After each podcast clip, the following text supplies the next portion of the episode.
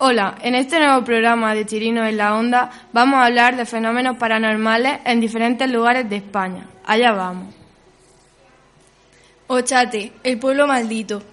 En el corazón del condado de Treviño hace mucho tiempo que los caminos se perdieron en Ochate. Caminando a pie por el campo se llega a un pueblo abandonado en el que los muchos aseguran haber vivido distintos fenómenos paranormales. La Torre de San Miguel es de lo poco que queda en esa población en la que la historia se cebó de epidemias, desapariciones y muertes inexplicables. Tras su abandono, ha sido pacto de numerosas psicofonías y relatos dignos de una película de terror.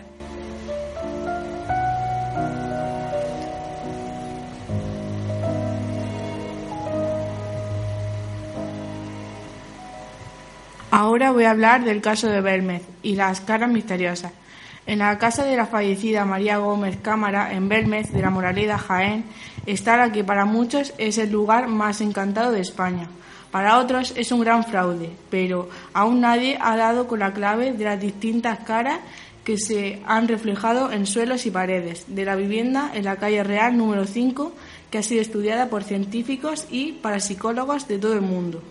Ya sean reflejos misteriosos para de personas que ya no existen o teleplastias. La historia de, las caras de Belmez es realmente inquietante. Durante décadas, incluidos periodos en los que estuvo eh, precintada y cerrada, no dejaron de aparecer rostros una y otra vez. A pesar de la muerte de la dueña de la casa, la señora María, actualmente se puede visitar los fines de semana.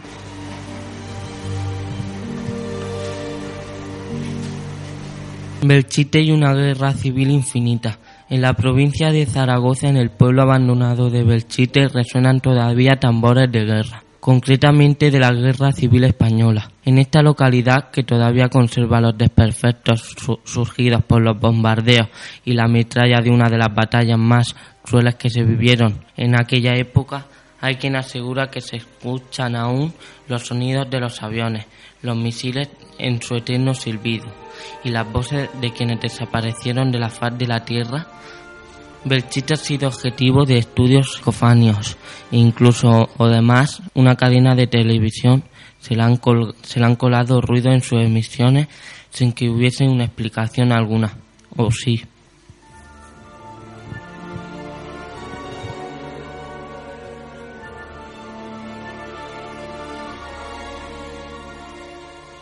El parador de Cardona y la habitación 712. Resulta raro que la gente no quiera hospedarse en la habitación 712 del parador de Cardona, un antiguo castillo que funciona como hotel.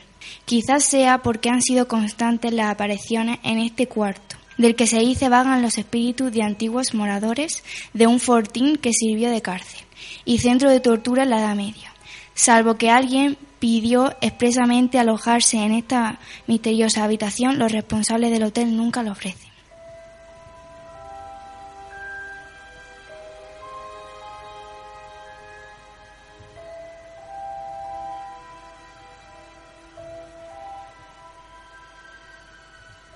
El Hospital del Torat de Terrassa.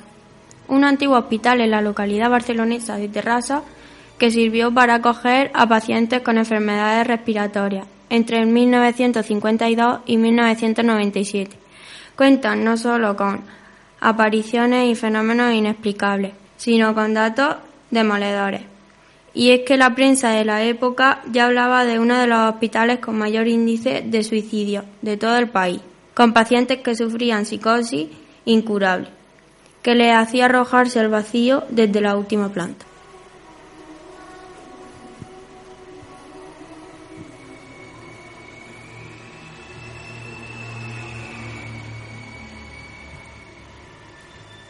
Preventorio de aguas de Busot, Alicante. Dicen que el que fuera lujoso hotel lo perdió su dueño en los años 30 jugando al póker.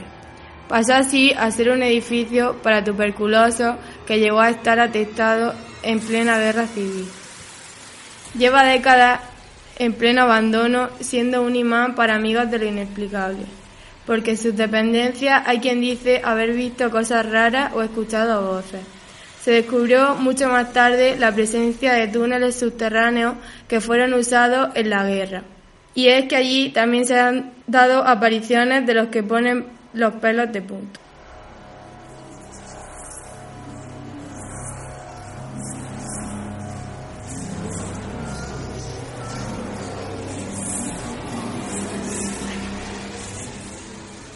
Esto ha sido todo. Esperamos que hayáis vivido unos momentos terroríficos. Cuidado con las pesadillas esta noche. Hasta la próxima.